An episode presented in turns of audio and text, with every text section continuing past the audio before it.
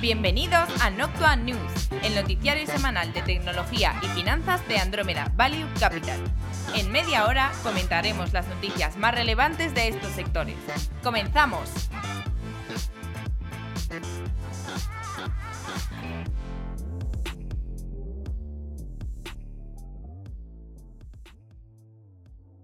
Bienvenidos al episodio 2, temporada 3 de Noctua News con Antonio de la Fuente, Juan de Dios Gómez y Flavio Muñoz. Juan de, ¿qué tenemos en el briefing? Tenemos tres temas importantes a comentar. Oracle parece que se va a llevar TikTok, la aplicación está famosa y muy popular entre jóvenes. Nvidia compra ARM y hablamos también de ciberataques, que Antonio nos trae una noticia pues, de relevancia. Mercados. Esta semana conocíamos las negociaciones post-Brexit. Se espera que se alcance un acuerdo sobre las condiciones de comercio entre Inglaterra y Europa, aunque la situación sigue siendo compleja. AstraZeneca confía que todavía puede haber vacuna antes de final de año. Eh, vamos a comentar porque se paró el estudio a causa de que una de las, de las personas a las que le habían administrado la vacuna en la fase 3, pues había sufrido mielitis, que es una enfermedad bastante grave, eh, mielitis transversa. Em, lo que se ha comprobado es que el, haberle inyectado la vacuna no tiene nada que ver con, eh, no tiene correlación con esta enfermedad. El paciente la había desarrollado de forma independiente. Entonces, bueno, pues hoy es una noticia positiva.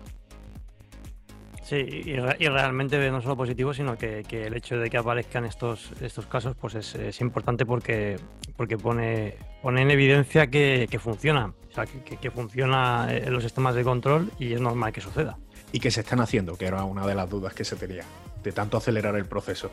no, vaya a ser que nos pasemos algún, alguna etapa. Alguna etapa crítica como esta. Media.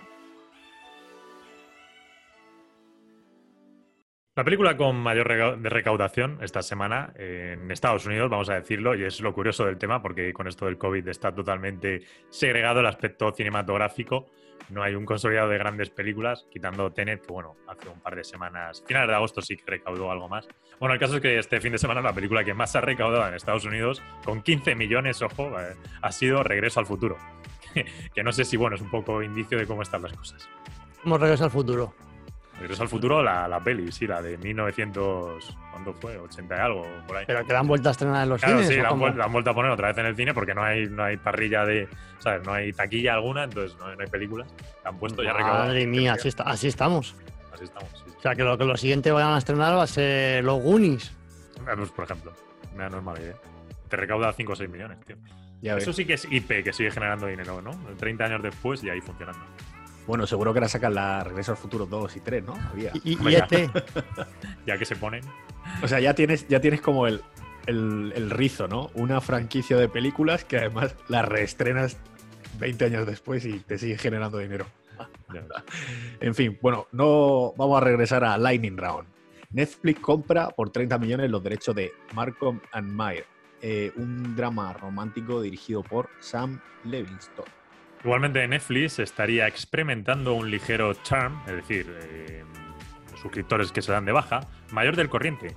Lo que, bueno, o sea, esto hay que correlacionarlo un poco con, esta historia, digamos, semana y media, dos semanas, que es una película un poco controvertida, francesa, que se llama Cutis, como, como monas, ¿vale? La niña. No es que la película en sí sea controvertida, porque creo que son unas niñas que van a un baile de actuación o algo así, o tema de baile o de cante o algo así sino más que nada eh, lo que es la portada, que bueno, con unas niñas pequeñas en unas poses un poco con connotaciones sexuales extrañas. Erótico que Sí. sí. Yo, solo he visto el tráiler y la verdad es que del tráiler no saco absolutamente nada de esto, porque es que he leído barbaridades tales como que, bueno, que la polémica, pues, entre otros casos, viene dada porque alguno entiende que sexualiza a las chicas y los comentarios más duros que he leído hablan de, que promociona la pedofilia y caracterizaban, llegaron a caracterizar la película como porno infantil. O sea, fíjate, el, abuso de. Esto me parecía a mí un poco duro, ¿no? Me puse a leer y, y joder, salía el mismo director diciendo que, oye, que la película lo que intenta realmente es, criticar ese mensaje social de sexualización de, de la adolescente. Y que realmente no hay nada de contenido pornográfico. O sea, que hay que entenderlo desde el punto de vista crítico, ¿no? Sí, no, sí, o sea, si la película no tiene, la película es sencillamente unas niñas que creo que van a un baile o ya está, que se preparan para eso, típica película como te la puede hacer Disney. O sea, no tiene ningún aspecto controvertido la película, es el, el cartel que el servicio de marketing, el departamento de marketing de Disney, de perdón, de Netflix, ha decidido crear así, y a ver, sinceramente, tampoco es tan controvertido. Lo que pasa es que como ya vivimos en el mundo de la cultura de la cancelación y esto cada vez se va llevando más al extremo hasta el día en que explote, pues, pues ha sido suficiente para que cierta gente decida que va a cancelar Netflix. Y sí, sí, se ha cancelado, ¿eh? ha habido cierto pico de, ¿Y esto, suscriptores cancelando. También te da pie a ver cómo el que tú ya seas, o sea, ser un ente de peso y llegar a tantos tipos de segmentos de población distintos, como el generar un diverso, o sea, un determinado tipo de contenido, pues no va a agradar a todos por igual, ¿sabes? Mm. Es un poco, esto es igual que lo de Patria, que pasó también aquí hace unos días, que habrá que ver cómo es la serie, pero el cartel, hombre, creo que es bastante peor el de Patria que, este caso, el de Cutis. Pero igual, pues ha levantado polémica y tal, que a ver, muchas veces los departamentos de marketing de estos servicios, no solo esto, en el mundo en general, pues muchas veces ganan a base de crear conflicto. Lo que pasa es que a veces el conflicto se te va de las manos y te estalla en la cara. Sí, esa viralidad que seguro al principio estaban abriendo botellas de champán y luego dicen, oye, oye. Sí, sí, Igual nos hemos pasado. Por eso. A ver, si no es por este cartel, a esta película no la conoce nadie. Pues obviamente, porque la verdad es que por el, por lo que la temática que estáis tocando, pues la verdad es que parece bastante knife. Sí, pues, pues, pues para niñas de 15 años, de 16, es ese género, es que va a ser target. O sea que, ya ves que evidentemente la mayoría de la gente pues no está ahí. Hola, Aprovecho este minuto para agradecer a Andromeda Value Capital, el fondo de inversión líder en tecnología, el hacer posible este podcast. Andromeda Value Capital es un fondo de inversión que cuenta con la máxima valoración Morningstar, ha sido reconocido en medios de prestigio, invierte mayoritariamente en empresas tecnológicas en Estados Unidos, no tiene compromiso de permanencia y el importe mínimo para contratar es simbólico, de 10 euros. Si estás pensando en invertir a largo plazo, contacta con Andromeda Value Capital por email en info@andromedavaluecapital.com. Andromeda Value Capital, análisis de datos para la inversión inteligente. Disney Plus, eh, que se extiende a nuevos países de Europa, eh, como Portugal, Noruega, Dinamarca, eh, Finlandia, Islandia, Bélgica, Luxemburgo y Suiza. Eh, Suecia. Suecia sí. yo creo que ya prácticamente con eso estaría toda Europa. Sí. Uy, que casi, lo siento, casi piso. Twitch estaría probando un nuevo sistema de publicidad donde la pantalla principal del streamer se reduciría en pequeño a un lado, silenciándose para que en la pantalla principal apareciese un anuncio.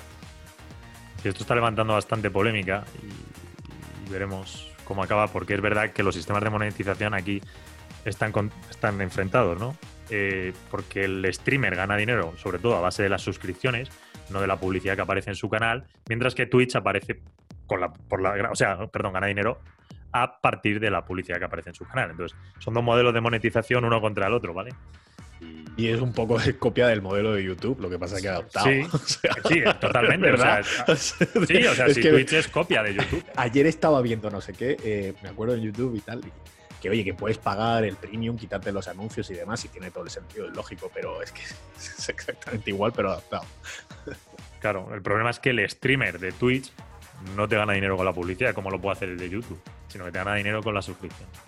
Y ese es el tema, claro, el streamer de Twitch no quiere publicidad en su canal, mientras que Twitch quiere meter cada vez más publicidad. Entonces, son dos, vagones, dos trenes, perdón, ¿sabes? abocados a estallar uno contra el otro.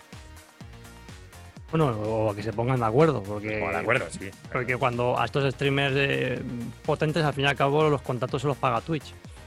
Mm. Eso es cierto. Hombre, siempre puedes tener un poco el peligro, ¿no? De que, por ejemplo, imagínate que las contrataciones cada vez fuesen a peor. Pues... Pero al final timos y todos contentos. Sí. Sí, sí, a ver, es lo, más normal, pero bueno, que siempre tienes competidores por ahí que intentan sacar ventaja de esto, ¿no? Pues YouTube Gaming pues está ahí precisamente intentando vender esto. En plan, no, es que nosotros no somos así. Pero bueno, también estaba Mixer de Microsoft y no funcionó. Y ya no. Ya no. bueno, vamos con los estrenos de streaming. Este viernes pasado, el día 18, tuvimos por parte de Netflix Ratchet, que es como la precuela de. Ay, ¿cómo era esta? La de. Eh, ay, se me ha olvidado la película. Pero voy a buscarlo mientras seguimos. Bueno, y el día 23 presentan Enola Holmes que es eh, sobre, bueno, una serie que sería sobre la hermana de Sherlock Holmes investigando casos y tal. Bueno, creo que es un poco lo que va a vender Netflix ahí en plan fuerte a todo el, público. Eh, lo que no sé si será bueno o mala. Y para el tiempo a Flavio que busque lo de Rage, eh, pasamos a Disney Plus, que va a sacar Becoming, que ha nacido una estrella. Eh, y por otro lado, HBO, que no presenta nada esta semana, pero nos gustaría, o bueno, me gustaría en este caso, hacer una recomendación. en HBO Max ha salido, y creo que ya hace un par de semanas, probablemente en verano, Race by Wolves Em, bueno, eh, chulísima, os la recomiendo. Juan de Flavio, para que si tenéis posibilidad de echéis un vistazo, eh, por lo menos a los primeros capítulos, eh, hecha por Ridley Scott, futuro de mm, dos, una suerte de pelea entre la Tierra, entre dos, como dos partes, una más mm, religiosa eh, todo esto hablamos de en versión moderna, obviamente, con el por medio, con naves y robots. Y, luego, digamos, ateos. Técnicamente son ateos contra contra creyentes. Creyentes, sí, eso es. O creyentes contra ateos, me da igual. Y de ahí, pues se traslada al terreno de juego a, otro planeta en, que en concreto es el BB22, no sé qué. Ah, no lo recuerdo. Pero bueno, al caso que está muy bien hecha, eh, muy buenos efectos especiales, muy buen guion por ahora, por lo que he visto. Y la recomiendo, de verdad que sí. O sea, hacía ah, tiempo que no pillaba una de estas que no me pareciese una chuflada. Sí, una de estas que, la empieces y, la acabes, ¿no? Porque últimamente. Eso es. Como Esta tiene pinta de que la acabo. Sí, yo no tiene pinta de que la acabo. Sí, sí, genial, genial. De los dos servicios de streaming que nos quedan que llegan aquí a, España, eh, pues Apple TV Plus no presenta nada nuevo y Prime TV presenta Fernando Torres, el último símbolo, que entiendo que para los aficionados del Atleti y bueno, por la parte que tocó la selección española en momento importante, pues, pues estará interesante. Sí, ya he visto de cuál era la peli esta, la precuela de Rat, Ratchet, que es como el nombre de la enfermera. Eh, bueno, es una serie, perdón. Eh, pero sí que es una precuela de, lo que fue la película aquella de Alguien voló sobre el nido del cuco. Oh. Entonces, creo que si no recuerdo mal esa película, porque yo sí que la vi hace ya bastante tiempo. Alguien voló sobre el nido del cuco es magnífica. Sí, es muy buena, que es la de los enfermos estos que están en el psiquiátrico. Están... Hombre, eh, pues, ¿cómo se llama? Nick. Eh, ¿Cómo se llama el actor? Este, Jack Nicholson. Jack Nicholson. Su época joven. Sí, sí, sí, no, es magnífica la película. Vale, pues como, creo que la enfermera que sale en esa película, pues han desarrollado una serie a partir de como ¿Ah, antes de todos estos hechos. Que por cierto, la serie, a ver, la serie buena, tú sí que lo sabrás, Juan, de, porque está hecha por el guionista este que se trajo Netflix de la Fox, el que estuvo también en American Horror Story. ah, bueno, este fue un este, fichaje bastante sonado, si no me acuerdo del nombre, sí. Ryan no sé qué, ese. Ese era. Ese era. Pues bueno, talento hay, entonces no sé qué tal, no sé qué tal saldrá de, puntuaciones y tal. Bueno, aquí por lo menos estoy mirando en Fila Affinity, la pone no, no hay puntuación todavía. Bueno, correcta, sí. Bueno, más verde. Correctilla, bueno, se saldrá, no sé, algo por ahí. Pero en fin, pues eso. Gaming. El juego más vendido de la semana eh, ha sido de Avengers, de, de Marvel, para quien no haya visto la peli, pues que se ponga a jugar y para quien la haya visto, pues que juegue, aunque dudo que no haya habido nadie. A ver, yo creo que hay bastante correlación entre los jugadores que están comprando este juego y que han visto la peli. ¿eh? Sí. Porque no, pero bueno. Eh, bueno, vamos al Lightning Round. Eh, Sony anunciaba esta semana 4 millones menos de PlayStation 5 en producción de las que ya comentó al principio de verano, debido a problemas de fabricación. Es decir, el objetivo inicial iban a ser como unas 11 millones de PlayStation producidas este año y este objetivo se habría movido a marzo. Microsoft lanzó esta semana el Xbox Game Pass Ultimate, su servicio de suscripción para juego en la nube, que por el momento está en Android. El precio es de un dólar el primer mes y luego 14,99 dólares. Activision eh, Blizzard estaría trabajando en un port de su juego COD, Warzone, es decir, el famoso Battle Royale para móvil. Y bueno, voy a, cerrar una cosa antes de lo de Sony, no sé que alguien me diga, oye, es que no tal, que aunque lo de Sony anunciaba estas consolas, o sea, esta reducción en la fabricación de consolas, esta, esta noticia salía de un tercero creada por la parte de los fabricantes asiáticos. Luego Sony decía que en realidad no era así, que sí que tenían la producción en orden y tal. Pero bueno, eh, sí que se ha quedado que van a producir algo Tal vez no sé 4 millones, que esos 4 millones menos, pero algo menos igual. Bueno, el caso, a la noticia de ahora. Among Us, que es este juego sobre todo móvil, aunque también se puede jugar en ordenador ya gratis, pero bueno.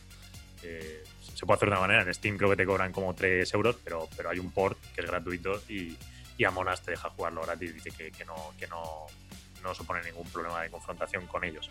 Bueno, el caso es que este juego móvil, pues es curioso que, que ha llegado a los 85 millones de descarga en un tiempo récord y aplastado un poco al hype que había este verano con Fall Guys una especie de Cluedo, ¿no? es como un juego multijugador en el que te meten una nave espacial donde tienes que hacer misiones y hay dos saboteadores y el objetivo es descubrirlo. Es, gracioso por lo que he estado viendo, ¿eh? Como curiosidad, está desarrollado por un motor que salió hace poco al mercado. CFIUS, eh, que el Comité de Inversiones Extranjeras de Estados Unidos, habría enviado cartas tanto a Epic como a Riot Games para que desarrollasen sus relaciones de seguridad con Tencent al ser este un inversor en ambas. Sí, esto es importante porque en la industria del videojuego, Tencent, que es esta compañía china de un tamaño descomunal, sobre todo el dueño de WeChat, eh, bueno, ellos han extendido mucho los tentáculos eh, a través de estudios occidentales haciendo inversiones eh, minoritarias en ella, no en estudios, pues por ejemplo también están en Snapchat. Entonces, Epic y Riot Games pues tienen a Tencent como, como inversor y el CFIUS, que es este, Sí, sí, importante. Sí, sí. Y el CEFIUS, que es este comité que ha hecho Antonio, de revisión de inversiones extranjeras, pues les pide en mayor claridad en cuanto a, en el fondo, qué labor está haciendo Tencent por detrás, ¿vale? Y qué garantías de seguridad hay. Es decir, que no haya alguna cosa de robos de IPs o de ciertas informaciones, ¿sabes? Entre China y Estados Unidos, que es un poco lo que va todo, todo este tema de fondo. Que no pase un poco como con la infraestructura telefónica. Sí. tecnología. Bueno, esta semana tenemos el gran anuncio de Oracle, cómo va a adquirir TikTok en una oferta, en una oferta eh, la que se ha rechazado la de Microsoft, por su parte, que ya, conocíamos. Entonces, bueno, eh, para ahondar un poco en esto, según el informe, Oracle se convertirá en el socio tecnológico de confianza de TikTok. Eh, eh, también sabíamos que tanto la Casa Blanca como el Comité de Inversiones Extranjeras, es decir, el, CIFIUS este que comentábamos hace un momento, eh, pues aún deben aprobar el acuerdo. De hecho, es un poco lo que ha estado coleando toda esta semana en cuanto a información que ha ido saliendo. Eh, Microsoft comentaba, estamos seguros de que nuestra propuesta habría sido buena para los usuarios de TikTok, al mismo tiempo que protegía los intereses de seguridad nacional. Para hacer esto, habríamos realizado cambios significativos para garantizar que el servicio cumpliera con los más altos estándares de seguridad, privacidad, seguridad en línea y lucha contra la desinformación. Dejamos claros estos principios en nuestra propuesta en agosto. Es una, es una, o sea, dejan claras las líneas, ¿no? Por las que iban y dónde atacar el, el acuerdo de Oracle, ¿eh? Luego, pues siguiendo con el calado de información que ha ido, que ha ido avanzando durante la semana, eh, se siguió aportando información acerca de cómo se estructuraría este acuerdo. Por el momento parece ser, y es como ha quedado el tema, el día que estamos grabando hoy viernes, y esto insistimos en que está en desarrollo, bueno, pues parece ser que ByteDance, perdón, que es la dueña de TikTok, eh, establecería, establecería una sede internacional en Estados Unidos, con Oracle con, como un socio inferior al 50% del capital, eh, donde mm, desde China pues se desarrolla, ya solo se desarrollaría exclusivamente la parte de China y todo el resto sería internacional, ¿vale? Incluido también Europa, ¿no? Que recordemos que en un primer momento Europa no estaba incluida, que solo sería Estados Unidos, Canadá, UK y tal. Bueno, pues, al final esto sería sede, ahora sería sede en USA para todo el negocio internacional, con Oracle por debajo del 50%. Y lo que queda, la otra parte que estaría segregada sería ByteDance en China con su parte de China. Y también se comenta que como este acuerdo con Oracle pues podría incluir lo que ya sabíamos de algún otro socio todavía más minoritario, del caso de Walmart o Ventus Capital, pues también podrían entrar, pero como, con porcentajes ya muy mínimos en el, en el capital. Entonces, más o menos esto está así. Esto está así. También se está diciendo que la idea es que eh, TikTok, que la parte internacional, pues con, este, con esta fórmula salga a bolsa el año que viene. Y lo que es ya la última noticia, que a mí ayer cuando lo vi el jueves por la noche, pues me pareció bastante bestia y veremos si es así o no, es que querrían traerse al que era el antiguo CEO y fundador de Instagram como CEO del TikTok ahora que quedaría. Y a raíz un poco de lo que comentamos la semana pasada, de que Oracle sea el partner que ha decidido aquí elegir TikTok, bueno, elegir también la administración tiene mucho que ver, la administración americana no ha sido solo una decisión unilateral de TikTok, Eh, pues bueno, es un poco lo que comentábamos, ¿no? Que viene sobre todo a relación de que Oracle pretenda desarrollar parte de la infraestructura de TikTok, bueno, desarrollar, moverse a la infraestructura de TikTok a, sus servicios cloud. Porque mucho más allá de eso, pues tampoco, de hecho, esta semana lo que íbamos conociendo, pues va en la línea de que Oracle tampoco tiene un gran interés de la explotación de usuarios, ni de desarrollo de la parte de publicidad de TikTok, etcétera. nada, nada, nada. Bueno, viene un poco en línea con lo que ya hacía, ¿no? Por ejemplo, fijaos en los anuncios que hizo con Zoom, ¿no? Que salió diciendo, o venía, daba a entender que había robado cuota o digamos eh, workflows a, a, AWS en la parte de hosting y demás. Y bueno, pues luego salieron noticias desmintiéndolo diciendo que bueno, que, es un poco la estrategia de Oracle, ¿no? Intentar darse un poco de, pues, eh, de relevancia en un sector donde se está quedando, pues está viendo sobrepasado por, por AWS, por Azure y, y por GCP, por Google, ¿no? ¿Y qué os parecía una visión eh, respecto a, que al fin y al cabo se pueda considerar eh, TikTok como una gran base de datos de clientes o de usuarios y que por tanto pueda ser Oracle eh, un, pueda estar interesada en la gestión de esa base de datos? Pues bueno, no lo sé. Eso sería un poco más tipo jugada LinkedIn como hizo Microsoft en su momento, ¿no? Entrar ahí, aunque luego desarrollaron perfectamente negocio y tal. No lo sé. No lo sé. Es que, no sé, lo de Oracle me parece tan difuso en tantos aspectos todavía.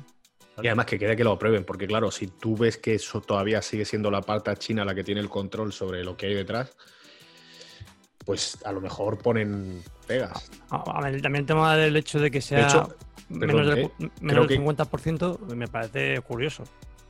Sí, pero luego tienes como una distribución de funciones un tanto extraña. Creo. A ver, eh, creo que salió el otro día Trump diciendo que estaba mirando esto, que en, este fin de semana iba a decidir. Entonces, pues, pues ya veremos. la, semana, que viene comentaremos cómo queda. Pero esto tendrá que salir, la verdad se publicará, porque si lo está viendo la administración, supongo que no podrá tomar una decisión si no publica al menos, pues oye, cuáles son las bases de prohibirlo o aceptarlo, Después de todo el follón que se ha montado es raro, no sé. O sea, como que esta adquisición ya era rara en, origen y, casi que como que, el este desenlace, más allá de que luego después se sepa si lo aprueba o no lo aprueba la administración, también es raro. Pero y además, esto, bueno, no tiene mucho que ver, pero lo del anuncio este que se filtraba, que salió ayer jueves por la noche, que, que iba a salir a bolsa, en mitad de la oleada de salida a bolsa que estamos viviendo, ¿no? Que Sí, Snowflake, JFrog, Unity, Asana, que va a salir dentro de poco, eh, Palantir, es decir, o sea, justo era un tema movidito y luego encima le metes la variable del IPO de la salida a bolsa, ¿no? La casualidad. En fin. Eh, veremos cómo acaba. Veremos cómo acaba, exactamente. Vamos a pasarnos a la siguiente noticia también de gran relevancia, que es que Nvidia adquiere ARM. Eh, la operación de semiconductores más importante de la historia seguirá ubicada en Cambridge con la IP en Reino Unido y manteniendo el sistema de licencia. Eh, la arquitectura es la que hace que funcione, pues esto para que nos entendamos, ¿no? Los, teléfonos móviles actuales, los smartphones, las tablets y muchos portátiles actuales. Eh, se queda con una estructura magnífica para crear data centers 100% eh, NVIDIA, ¿no? Pues tienes por NVIDIA las GPUs, por ARM las CPUs, los computadores y Mellanox con interconexiones que ya hemos comentado. Eh, en la parte contraria, pues tienes por AMD con su Epic y Intel con, Xeon, ¿no? Una de las preguntas que quedan por resolver es la siguiente, ¿no? Nvidia, pues, ha dicho eh, que va a mantener el status quo en relación con la posición de licenciador de la arquitectura que tiene ARM. Recordemos que ARM se dedica a licenciar o a dejar prestado para que diseñen sobre su plataforma de arquitectura. Tenemos empresas que dependen, que han construido sobre ellas modelos de negocio, como Fujitsu, Marvel, Nubia. Eh, entonces, en el corto plazo está claro que Nvidia pues, necesita mantener el ecosistema que ha creado ARM, sobre todo para hacerse más fuerte ¿no? en el lado de data center, donde todavía pues, su, penetración es pequeña. Eh, no sabemos qué pasará a largo plazo y esta es una de las grandes dudas que se, que se plantean en términos generales. ¿Vosotros qué opinión tenéis?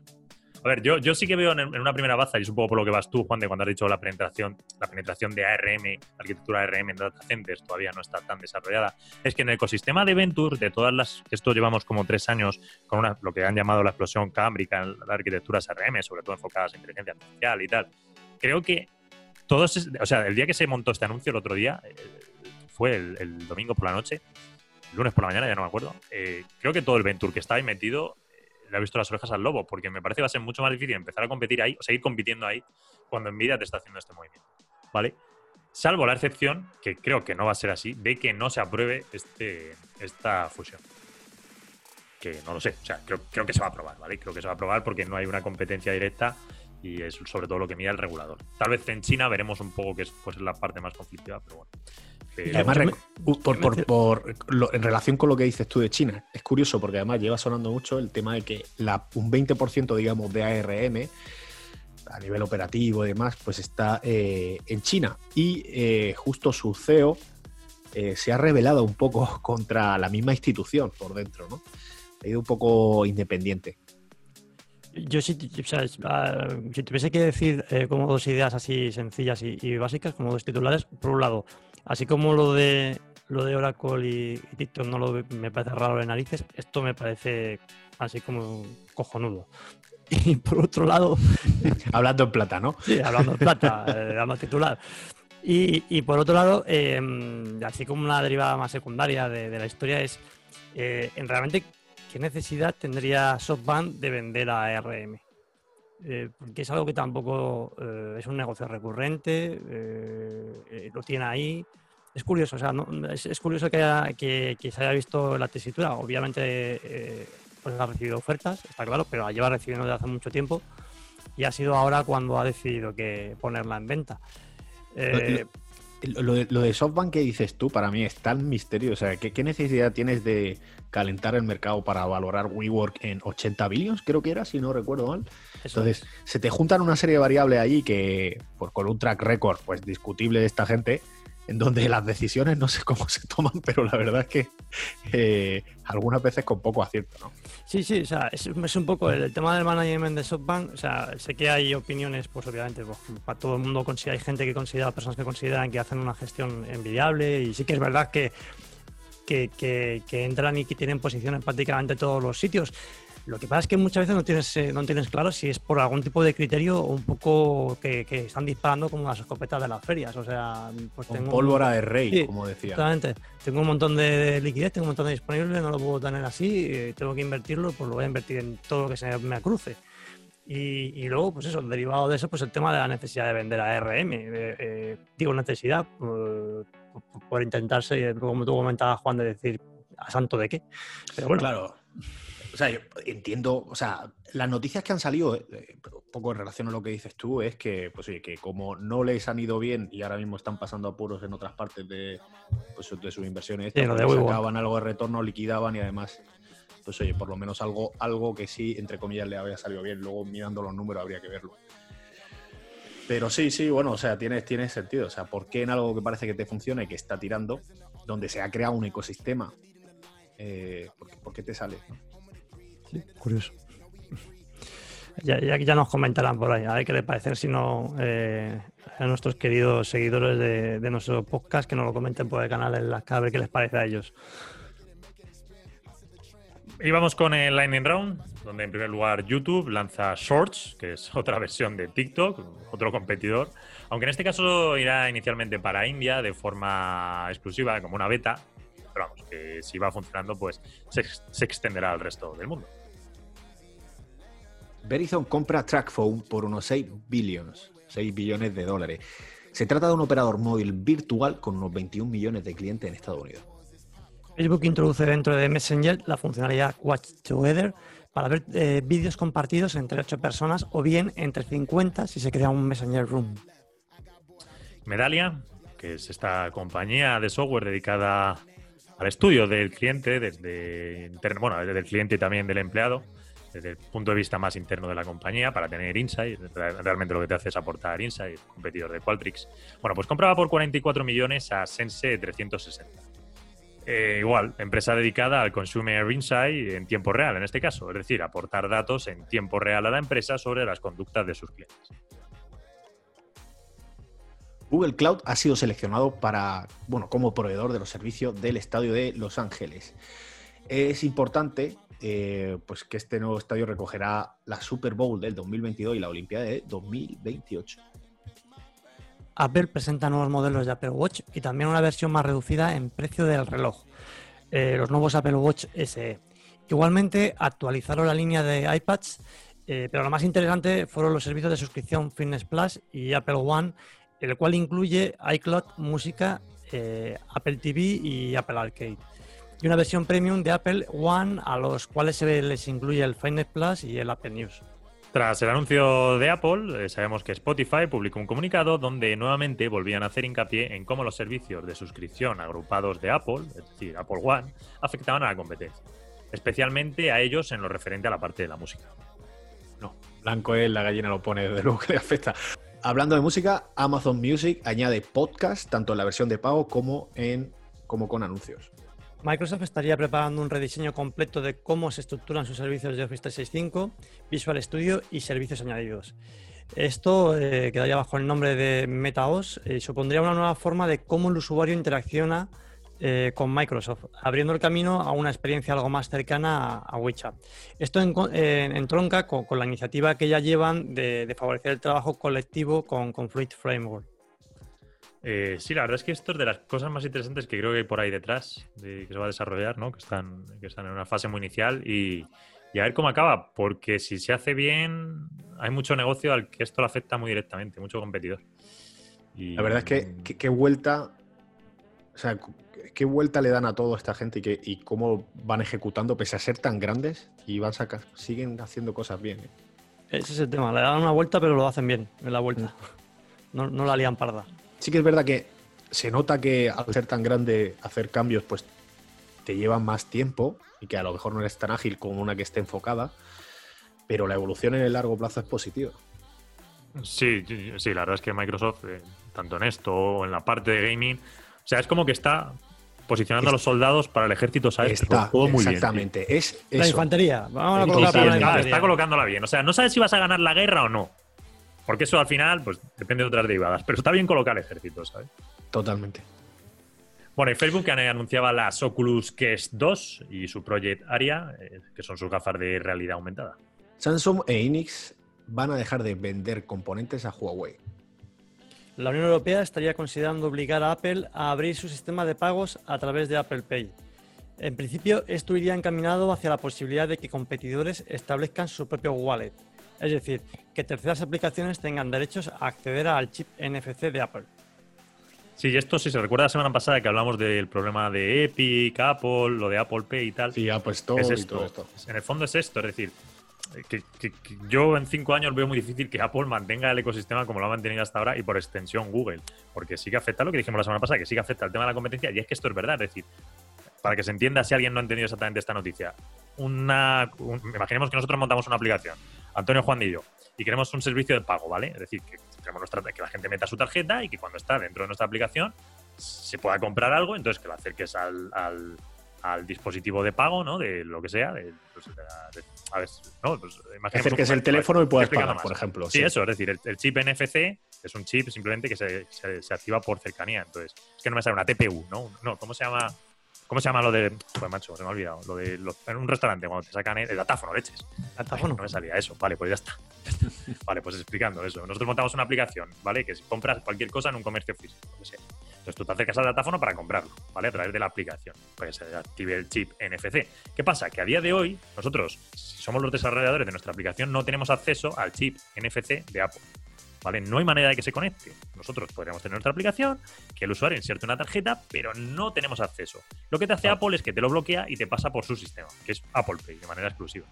Y la única forma, que esto es la variable segunda que puedes hacer si no quieres pasar por Apple, es meterte en sistemas de pago ya más engorrosos por código QR y tal, que normalmente generan bastante fricción para el, fricción para el usuario final. Por lo tanto, en la práctica y en la realidad se hace muy poco y las veces que se hace, pues, pues te genera que, pues que, el consumidor final pues no se fíe, no quiera pagar por ahí, en plan, te genera ruido. Esto, esto me recuerda al melón de la semana pasada. Sí, sí, no, es, si es, lo de la semana pasada. Es, lo mismo. Lo, que pasa es que Apple, pero claro, eh, Epic, perdón, lo acabo, Epic no utiliza ningún chip NFC porque no hay un producto físico, es todo digital. Pero que es la misma línea. Esto es desde el NFC y lo que comentábamos la semana pasada era la pasarela de pago. Pero en cuanto tires uno atrás por parte del regulador, y, o sea, cuando abran la manzana, el melón, abres esto y lo otro, o sea, se abren los dos. a ver, son dos batallas que la de Apple Store, pues incluso tienen más manera incluso de justificarlo, ¿no? Yo me ponía un poco en la semana pasada en, como de abogado del diablo, diciendo, oye, que también, pues Apple tiene, sí es verdad que es juez y parte, pero también tiene argumentos para defenderlo, ¿no? Entonces, luego parece ser, y por lo que se ve que tú señalabas muy bien, es, oye, en el tema de, con el chip en concreto del NFC, pues, tiene vistas a que aquí va a perder la batalla. Eso ya, a ver cómo se va desarrollando esto. Y además que, por ejemplo, el regulador americano siempre su visión es pro innovación. Y esto creo que hay un caso muy justificado, claro, de que reduce la innovación. Porque ¿por qué no un tercero puede mejorar el sistema de Apple Pay? Que a ver, funciona bien, pero, pero ¿por qué no puede alguien mejorarlo? Creo que por ahí les va a caer. Pero bueno. Movilidad.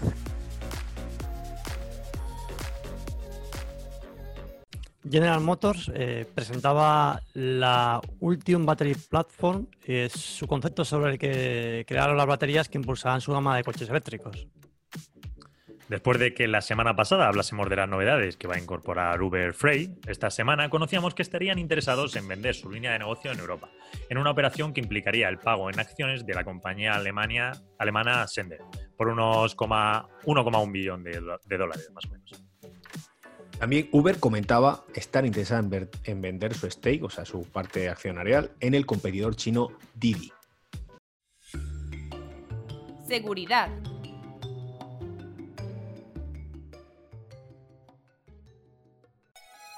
Vamos eh, con, dos noticias. Eh, vamos a empezar con, con la más ligera. Y es que tenemos, eh, hoy nos hacemos eco de, que un tribunal de Estados Unidos acusa a Pekín de, ciberataques en, 11 países, incluido, incluido España. Han abierto un pleito contra dos, eh, dos eh, ciudadanos chinos, en concreto, residentes en, en, Cantón, en la provincia de Cantón, un, un señor llamado Liu Xiaoyu y Don Yashi. El caso es que les acusan de, piratear durante más de una década sistemas de, cientos de empresas de alta tecnología, gobiernos, ONGs, eh, activistas por derechos humanos, en prácticamente todo el mundo. No se salva, no se salva ni España. Y bueno, eh, en concreto, eh, precisamente el tema de, España lo sacamos a, relacionar ahora mismo porque ha habido un, ataque fundamentalmente por parte de se cree que por parte de estos dos sujetos, aunque probablemente por más organizaciones, eh, intentando eh, extraer información relativa o, asociada con la investigación que se está llevando en España sobre la vacuna del COVID-19.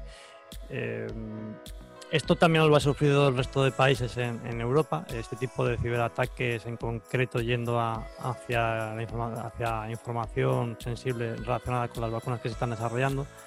Y lo, curioso que es que ya directamente se, abre un pleito en Estados Unidos eh, señalando directamente a, a, China eh, y, a, estos dos individuos.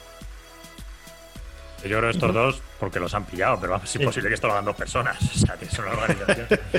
Eso te iba a decir, o sea, me estaba imaginando, pues típicas, ¿os acordáis las películas de hace 10 años de Misión Imposible cuando salía un hacker en plan con tres pantallas en verde y código tirado, en plan rollo Matrix y tal, pues algo así me estaba imaginando yo diciendo, madre mía, pero esto no es real.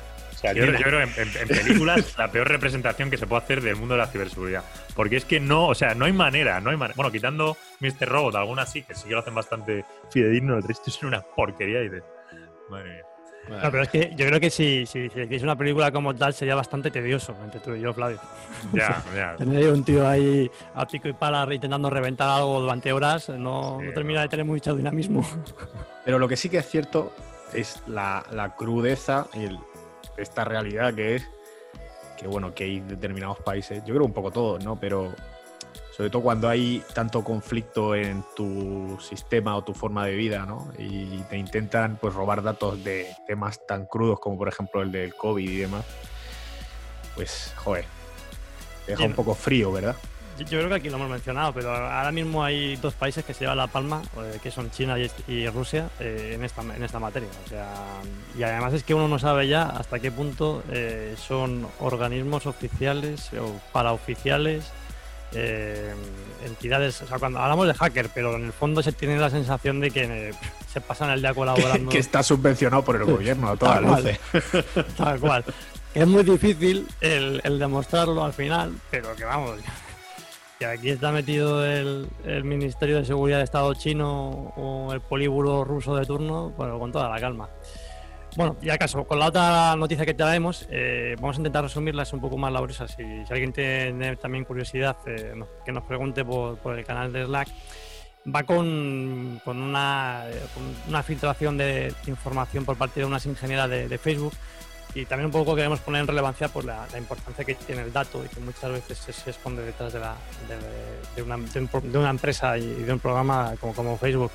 Y esta mujer lo que venía a, denunciar, que en un principio era un informe interno, pero que, se ha acabado filtrando muy a su pesar porque ya no quería, es un poco como eh, a partir de la información que se maneja, pues lo que ya nosotros sabemos y, o de una manera más eh, oficiosa, eh, cómo se pone en cuestionamiento mm, pues elecciones, gobiernos políticos, países y al fin y al cabo se estabiliza o se puede desestabilizar un, el funcionamiento de un Estado de una manera bastante, bastante rápida y directa vía, vía Facebook. Esta mujer trabajaba en el, en el departamento de, voy a decirlo exactamente, eh, descubrir operaciones que intentaban influir artificialmente en elecciones y en la política de otros países. Se estuvo trabajando durante tres años en este departamento, eh, tenía una, siendo un cargo medio, tenía ella la que decidía eh, con los pocos recursos que tenía y el tiempo, fundamentalmente en tiempo, sobre qué países se investigaba o no se investigaba para ver si había algún tipo de vulneración porque lo que un poco ponía también evidenciaba este informe es que todo lo que no fuese Europa o Estados Unidos, pues como que carecía de, mucho, de mucha importancia, de mucha relevancia. Y, bueno, pues eh, como anécdota, como, anécdota que como se puede decir así, o como, como cuestión que he mencionado que nos gustaría resaltar, es que eh, respecto a la gestión de, esta información, de estos datos y toda la parte de control de los usuarios, uno de sus responsables pues, le mencionó que, que, este, este, que este, como responsable de, respuestas estratégicas, que la mayor parte del mundo, pues fuera occidente, era efectivamente el salvaje oeste. Y, que ella eh, estaba eh, cubriendo la, figura de, dictador a tiempo parcial y decidía de alguna manera qué, pasaba y qué no pasaba eh, a nivel de información y qué podía ocurrir o no podía ocurrir. Así que bueno, pues no sé qué os parece a vosotros. Es, eh, Y comenta el caso de España, por ejemplo, que es que hay un montón de casos, pero el de España que nos afecta, para que la gente entienda un poco más que esto yo me acuerdo justo, pues esto es de abril de este año, y es, yo me acuerdo perfectamente que había ese rumor por ahí detrás, de, pues estaba pasando esto y tal. Yo te lo reconozco. Hombre, hombre, eh, pero no solo, no solo aquí, ¿eh? No solo aquí, no, solo en, esta red eh, perdón, no me refería aquí de España, sino no ah. solamente en Facebook, sino también en Twitter. De hecho, por ahí estaba un, periodista que era inventado, ¿no? ¿Acordáis? Que ha sido muy sonado. Sí. por, componer concreto sobre lo que mencionabas tú, Flavio, en este caso ella menciona, en el caso de España, eh, que sobre su equipo, eh, pues recayó la tarea de analizar los, likes de chicas jóvenes que, recibían en abril, en este abril, la página de Facebook del Ministerio de Sanidad y estaban pues eh, aparentemente un montón de, acciones destinadas a elogiar la, gestión de, este gobierno, en concreto asociado con, esta cuestión de, fundamentalmente relacionado con la gestión de, la salud eh, enfocada a la juventud. Y directamente esta mujer directamente comenta que se, se pulió 672.000 cuentas falsas que estaban operando, eh, en concreto en España, también en Estados Unidos, eh, y que en este caso, por el hecho de pertenecer España a Europa, pues eh, este tipo se habían, de alguna manera había sido demasiado evidente y se había visualizado y sí que habían tenido que, intervenir de una manera más rápida. Bueno, es, eh, como tú decías, es más puntual, no, no va en este caso a, ser algo que genere un, un, ruido brutal, en tanto en cuanto que puede destituir un gobierno o no. Eh, pero sí que dices que, que sí se pule medio millón de cuentas que están de alguna manera intentando influir o, determinar un, estado de opinión. El caso que decía antes era el de Miguel Lacambra, que era un periodista que no existía, que estaba dando información pues eh, totalmente sesgada y que luego se descubrió que tenía relación con algunos partidos políticos e incluso algún periodista, eh, creo que era maestre, se comentaba, ¿no? Yo no, sé exactamente, pero eh, pues que había por detrás algún tipo de relación e intereses, desde luego. Bueno, yo, creo que es un poco evidenciar este poder del dato eh, en este caso, que, de alguna manera nosotros lo, lo, sabemos y lo intentamos evidenciar y que bueno, hemos traído este caso porque porque la verdad es que pues tenemos información real y podemos decirlo y más allá de, lo que suponemos y de lo que consideramos o creemos. Por cierto, Un, tema que acabo de leer una noticia, para luego si nos lo metemos en el tema de TikTok, ¿vale? Eh, Estados Unidos va a bloquear las descargas de TikTok y de WeChat a partir del 20 de septiembre. Vale. ¿Vale? Lo ha anunciado Wilbur Ross. Dicen que las, negociaciones con el CIFUS todavía, entre TikTok y el CIFUS, están todavía en marcha, eh, pero ya han señalado que la fecha de cierre de TikTok definitiva será en noviembre 12, si no hay ningún tipo de acuerdo. Vale, vale. Bueno, Ross es como el ministro de Exteriores americano, para entenderlo más o menos. Sí, el secretario de Comercio. Sí, sí, sí, secretario de Comercio. Sí, no sé, eso como traduces aquí en España. Bueno, no sé. Algo así. Vale, pues, pues nada, bueno, y lo de TikTok, o sea, y esto de Facebook, pues eh, sobre todo la, la, línea más profunda es que si aquí en Europa y en Estados Unidos, pues se, se montan estas historias, pues eso, efectivamente, en América Latina y tal, las desestabilizaciones que se pueden crear en los gobiernos son brutales, porque así que no se controla. Pero bueno, vale, pues nada, eh, cerramos ya el capítulo de hoy y nos vemos la semana que viene. Eh, pues, pues, pues, un placer, eh, su compañía. Eh. A seguir sanos y estar bien. Y un fuerte abrazo. Pues nada. Y, no mojéis. sí, sí, porque hoy está. Hoy va. Bueno, el fin de semana va a llover. No sé, a ver qué toca. Muy bien, pues nada, hasta la semana que viene. abrazo. Un abrazo. Chao.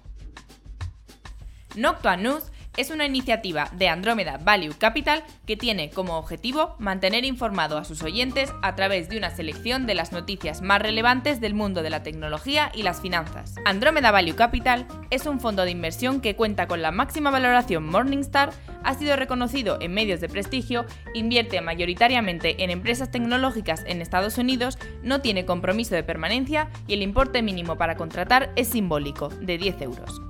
Si estás pensando en invertir a largo plazo, contacta con Andromeda Value Capital por email en info@andromedavaluecapital.com. Andromeda Value Capital, análisis de datos para la inversión inteligente. El contenido de este podcast es informativo, no debe tomarse como asesoramiento en inversiones o como recomendación de compra o venta de acciones o productos financieros y no está dirigida a inversores o potenciales inversores en Andromeda Value Capital.